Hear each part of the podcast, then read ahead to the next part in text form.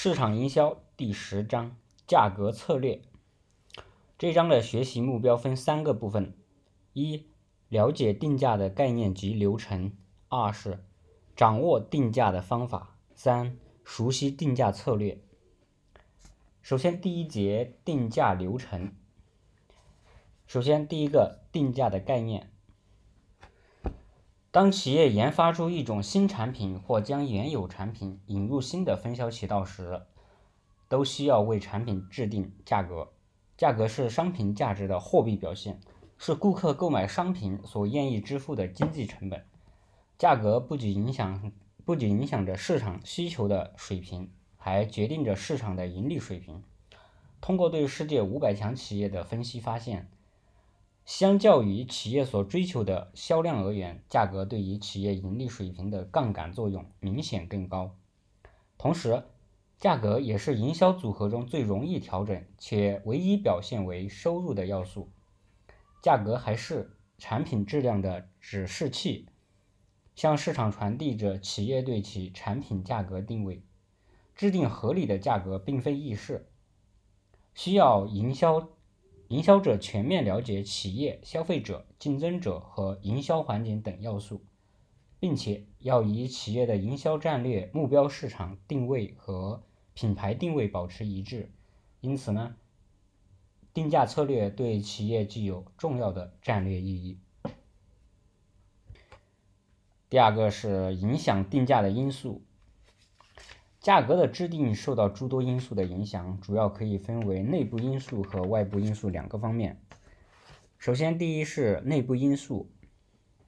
然后营销的目标。当企业对不同的市场营销目标时，采取的定价策略也不尽相同。当企业的营销目标为抵抵御新的竞争者加入时，就可能将价格制定的较低，以吓退潜在的竞争者。当企业为树立行业领导品牌的地位时，则可能将价格定得较高。第二是其他营销组合要素，市场营销组合中的其他三个要素都会对定价产生影响，比如产品的独特性为较高的定价提供了基础，营销渠道的设计将影响消费者购买产品的最终价格。企业投入的促销费用也会在价格上体现出来。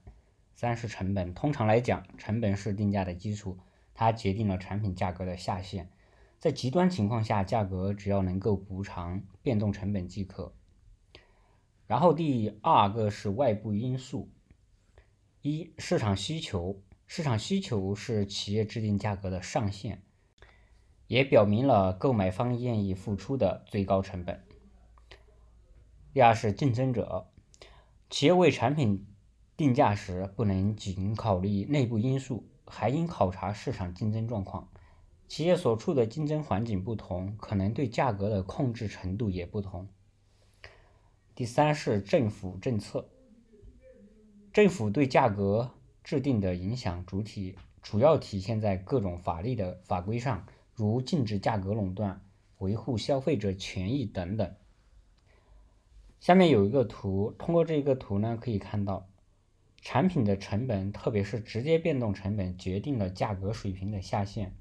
需求为价格水平设设立了上限，两者构成的区间即为企业初定价格的空间。在此期间内，企业为产品制定的最终价格还要受到市场竞争状况及企业定价目标的影响。下面是。定价的流程，企业在制定价格时，通常要经过六个步骤：选择定价目标、分析需求、估计成本、分析竞争者、选择定价方法、确定最终价格。然后，首先第一个是选择定价目标。企业在确定价格前，应对自身所经营的产品或服务进行明确的市场定位，从而制定价格。制定出价格更有针对性。企业在不同的定价目标下所选择的定价不同，目标越明确，越容易制定出合理的价格。企业可选择的定价目标有以下几种：第一是维持基本的生存，当企业面临产能过剩、激烈的市场竞争，或者是消费者需求变化等状况时呢，生产就生存就成为企业追求的短期目标。这时，企业首先考虑的就是如何维持当前的一个状况，或能够使大量的库存产品尽快的脱手。此时，生存比例、生存比利润更加重要。当企业选择这一阶段的目标定价目标时，要制定一个尽量低的销售价格，即企业能够弥补可变成本或者抵偿小部分固定成本。在最极端的情况下，价格可以不考虑固定成本的抵偿，只只要能补偿变动成本即可。然后下面第二个是当期利润最大化，许多企业会估计。会评估不同价格水平下降的需求与成本的变化，选择当前产能生产最大利润、现金流量或投资回报率的价格。这个定价目标的前提是假设企业了解所经营的产品或服务的需求与成本函数，而事实上这是较难估计的。在这样的一个定价目标下，企业追求的是。当前的利益可能会置长远利益于不顾。企业在选择这种价格水平时呢，基本不考虑其他营销组合的因素、竞争对手的反应及法规对价格的限制等等。实际上，在营销环境复杂多变的市场上，这很难做到。然后，下面第三，市场份额最大化。有一些企业，它将市场份额最大化作为一个定价的目标，即通过合理的定价呀，达到更高的销售增长的一个指标，从而扩大市场占有率，使自己的产品的一个市场份额尽量超过其他竞争对手。在采取这一定价目标时，企业倾向于将价格水平定得尽量的偏低。所谓尽量偏低，就是指企业的一个产品价格比绝大多数竞争对手的产品价格都低。市场份额最大化一个定价的目标适用于以下几个条件：首先，第一个是市场是价格敏感型的，因而低价能有效刺激销售的增长；然后第二个是企业具备大批量的生产能力，在经验曲线作用下呀。生产和分销成本得以降低。好，第三个是低价可有效组织现有及潜在的竞争对手，这是这是市场份额最大化定价目标适用于的适用的条件。首先，我们再念一遍它的这个市场份额最大化定价目标适用的条件有有三个，第一个是市场是价格敏感型的。因而呢，低价能有效刺激销售增长。第二是企业企业具备大批量的一个生产能力，在经验曲线作用下呀，生产和分销成本得以降低。第三是低价可有效组织现有及潜在的竞争对手，这是三个。然后下面第四是市场偏支最大化。这所谓的偏支，就是指在产品或者服务进入市场的初期呀，制定了一些尽可能高的价格，以撇起市场上最高支付能力可可以得出的、可以出得起的一个价格，使单位产品获利最大。之后随着时间的推移，逐渐的降低价格。例如，有一款新型研制出来的一个手机，刚进入市场的价格就采取了这种定价目标。市场偏支最大化定价目标呢，适用的条件是：第一，消费者的人数足以构成当前的需求；第二是小批量生产的单位成本没有高到无法从交易中获得好处的一个流程；三是初始的高价未能吸引更多的竞争者入场；第四是高价有助于树立优质产品的形象。好，第五是产品质量领先。有一些企业，他会希望成为市场中的产品的质量领导品牌，就是被认为具有高而稳定的质量、品品位和定位，但是呢，价格又没有完全超出消费者的一个购买能力。就比如说松下、维多利亚的秘密，还有宝马、绝对、绝对福加特等等品牌，都是通过高品质在各自的行业内获得了溢价的收益，又实现了较高的一个市场忠诚度。实现这一定价的目标的前提条件是：第一，企业要树立良好的形象，有优质的产品；第二，市场上存在着数量较多的关心产品质量胜于价格的一个消费者。第六是其他目标，不同类型的组织还可能会有其他的定价目标。对于非营利组织和公共机构来讲，其目标可能仅仅为收回全部或部分的成本。不论组织的定价目标是什么，相较于只以成本或市场决定价格的企业，将价格作为战略工具的企业能够获得更多的利润。此外，相同类型的企业在不同的市场环境中采用相同的定价目标，可能会收到完全不同的效果。然后，下面第二个知识点是分析需求。需求是在一定时期、一定价格的条件下，消费者对产品所有。消费者对产品的有货币支付能力的需要，同一种商品，假如不存在影响需求的其他因素，那么通常价格越低，需求量就越大。呃，需求曲线呢，它就是这样一个价格，然后需求，这样一个标示了价格和需求量之间的一个关系。然后它有分为第一个是价格敏感度。需求曲线反映了不同价格水平下市场可能的需求量，这是将具有不同价格敏感度的个体消费者汇总的一个结果。在普通需求曲线下，消费者如果对于价格敏感，价格对于需求量的影响就很大；如果对于价格不太敏感，价格变动对于需求量造成的一个影响就不是很大。在威望产品的一个需求曲线下。甚至表示消费者对于质量的关心超过了对于价格的关心，因此呢，估计需求量的第一步要明确价格，要明确影响价格敏感度的一个因素。通常来讲啊，消费者对于价格低或不经常购买的产品的价格较为敏感，消费者在替代替代品较少或认为价格是可以理。理解的情况下，都会表示出对价格的不敏感。影响价格敏感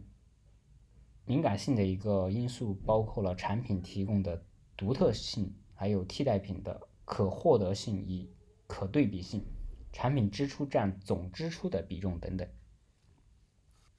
第二是需求的价格弹性，不同的价格水平呀，会引起不同的一个需求量。而需求量对价格变动的反应程度，就是需求价格曲线。需要的一价格曲线的计算公式就是需求的价格弹性等于需求量变化的百分比除以价格变化的百分之比百分比，就是这样一个计算公式。然后下面是假设一个 Q 为某个商品的需求，那么 P 呢？为该商品的一个价格，则计算需求的价格弹性 E D 为 E D 呢，就等于 delta Q 除以，然后除以 Q，然后呢再除以 delta P 除以 delta P 除以 P 等于呢负的 delta Q 除以 delta P，然后再乘以 P 除以 Q 这样子。其中呢 E D 呢就就是代表价格弹性系数，然后 D 呢。啊，Q 表示需求量，delta Q 呢是需求量的变化量，然后 P 表示价格，delta P 呢就是价格的一个变化量。ED 的特点就是它在于 ED 的数值可为正或者是负，取决于有关变量的是同方向变化还是反方向的一个变化，也就是正数和负数之间。即 ED 表示两个。变化变量变化方向的一个关系，而 E_D 则表示变动程度的大小。第二，绝对值 ED 呢，不仅随产品的不同而异，而且在一一一条给定的需求曲线上啊，每一点的绝对值 ED 值都都不同。绝对值 ED 的值的一个大小，表示需求价格弹性的五种类型。绝对值 ED 等于一时，单位弹性表示价格每提高或者降低百分之一。那么需求量相应的就减少或者是增加百分之一。当 ED 绝对值 ED 大于一，那么需求富有弹性，表示价格每变动百分之一的时候，啊需求量的变动就大于百分之一。当绝对值 ED 小于一，那么就是需求缺乏弹性。表示价格每变动百分之一时，需求量的变动就小于百分之一。绝对值 ED 等于这个横竖的这个八，需求量呢就完全富有弹性，表示在既定的价格下呀，需求量可以任意变动。此时需求曲线为平行于横坐标轴的一条线。然后当 ED 等于零的时候。需求完全缺乏弹性，表示价格如何变动，需求量都没有变化。需求曲线为垂直于那个横坐标的一横坐标轴的一条线。决定需求价格弹性大小的因素有几以下几个：第一是产品的用途，一种产品的用途呢越多，其需求弹性就越大。啊，二呢是替代品的数目及替代的。相近程度，比如说有一种一种产品呢，替代品越多，替代的相近程度越高，则该产品的需求价格弹性就越大，反之呢就越小。下面第三是消费者在一种商品上消费支出占总消费支出的比重，这一比重越大呀，则该产品的一个需求价格弹性就越大，反之就越小。四是消费者。改变买购买和消费习惯的难易程度，改变购买和消费习惯越容易，则产品的需求价格弹性就越大，反之它就越小。第五是文化价值的取向，越是符合或者是接近消费者核心价值观的一个产品，那需求价格弹性就越小，反之则越大。对于企业定价来说，需求富有弹性和需求缺乏弹性是起影响作用的两大因素。在需求富有弹性的时候，价格有很小的改变，就会引起需求量很大的一个变化；在需求缺乏弹性的时候，价格有很大的改变，才会引起需求量很小的变化。那分析需求价格弹性对价格有如下的启示：第一是对于需求富有弹性的产品的价定价，低价比高价更为有利；调整价格时，降价比提价更有利或者是有效。低价或降价所减少的收入会因为销售量的大幅度的提高而得到补偿，并有余。另外一个是，第二是对于需求缺乏弹性的产品的定价，高价比低价更有有利。比如说调整价格的时候，提价比降价更为有利或有效。高价或者是提价减少的销售量会因为单位产品毛利的一个提高而得到补偿，并有疑。第三是估计成本。市场需求为产品服务的定价设置了上限，而成本就是企业定价的下限。通常情况下，企业制定的价格应能够得到弥补生产、分配和销售成本，并且能够获得一定的收益。成本是制定价格的最低界限，否则企业将无法生存与发展。因此，企业需要对各种成本进行。一个预估，然后第一，固定成本、变动成本与总成本。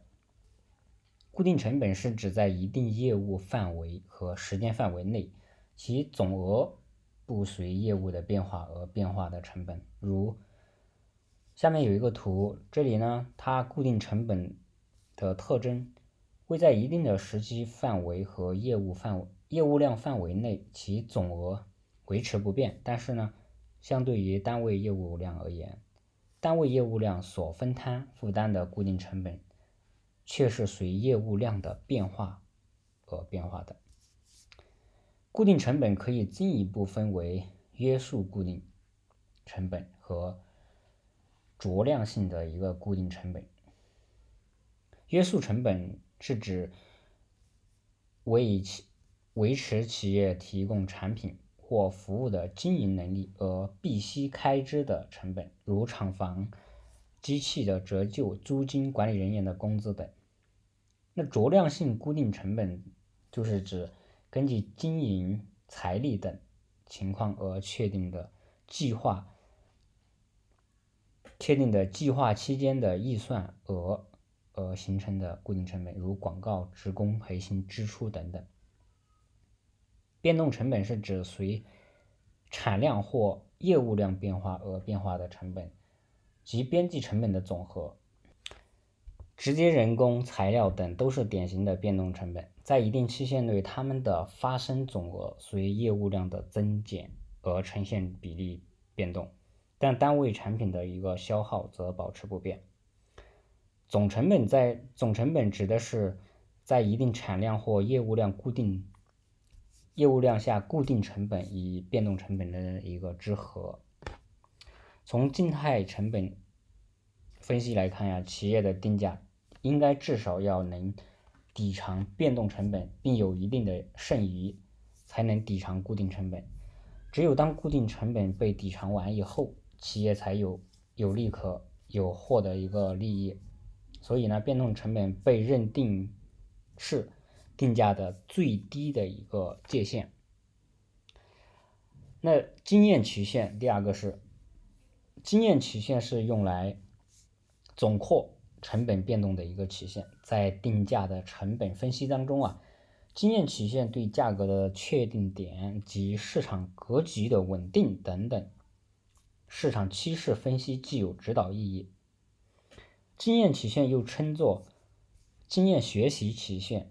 改善曲线，是一种表示生产单位成本与连续生产单位之间的。关系曲线表示平均成本随着生产经营的累积而降低的一个情况。在一九六零年，波士顿咨询公司的布鲁斯·亨德森首先提出了经验曲线效应。亨德森发生哦发现生产成本和总累计产量之间存在着有一定的一个相关性。总而言之呢，就是如果一项生产任务被多次反复的执行，它的生产成本将会随之降低。每一次当产量倍增时，这个代价就是包括管理、营销、分销和制造费用等，将以一个恒定的、可测的比例下降。这里有一个图啊。此后呢，有研究人员对各个行业的经验曲线效应进行了研究，发现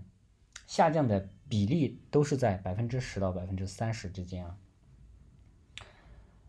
这里有个图呢，就是从这里一个图可以看到啊，向下倾倾斜的经验曲线对于企业的定价意义指导很大啊。经验曲线是成本领先战略的主要动力。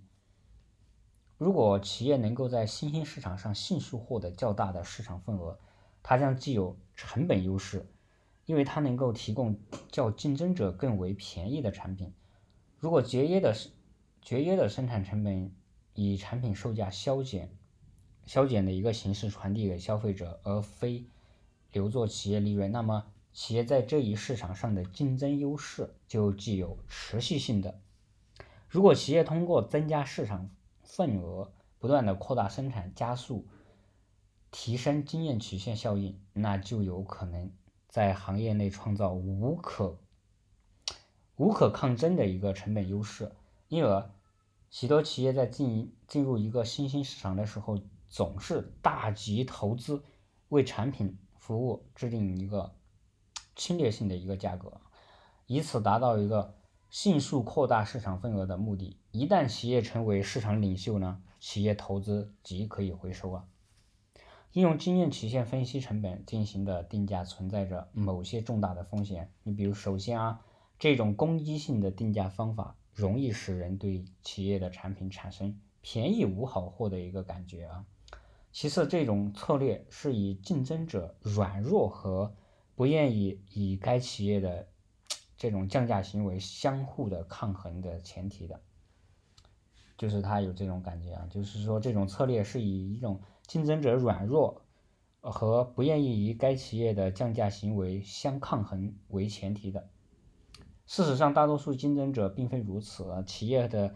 低价策略往往会遭到强烈的反击。最后呢，当企业靠某项技术提高产品质量的时候，某个竞争者可能会找到成本更低的技术，使其能够能比任仍在按旧经验曲线经营的市场领导者制定。更低的一个价格，然后第四是分析竞争者，在成本和市场需求决定的价格上下期这种期上下限期间内啊，企业还必须考虑竞争者的一个成本、价格以及可能引发的价格反应。企业必须了解竞争者对手的产品质量和价格策略。然后根据掌握的竞争者的信息来比比值比价。如果本企业与竞争对手的同种产品品质基本趋同呢，企业就应与竞争对手保持相同的价格水平。如果与竞争对手相比，本企业同种产品的质量较低，价格水平就应该低于竞争对手。如果本企业同同种产品的一个质量高于竞争对手，那么价格水平就应该可以高于竞争对手。在产品定价时候，还应关注竞争对手可能做出的一个反应。企业在预估竞争者的反应时，应考虑应考察对手当前的一个财务状况，然后顾客忠诚度、战略目标、市场定位等等。但对竞争但对竞争对手的反应估预估是一种复杂的问题，因为竞争对手对于低价或降价的理解可能不同，因而还还应基于以往对竞争对手的了解进行评估。然后第五个是选择定价方法，在充分了解市场需求水平、成本函数和竞争者的价格水平以后。企业就可以选择合适的一个定价方法，为产品或服务制定价格了。在具体定价制定价格的过程中，企业可以选择的方法有包括成本导向定价法、需求导向定价法和竞争导向定价法三种。三种不同的导向的定价法，恰恰是不同市场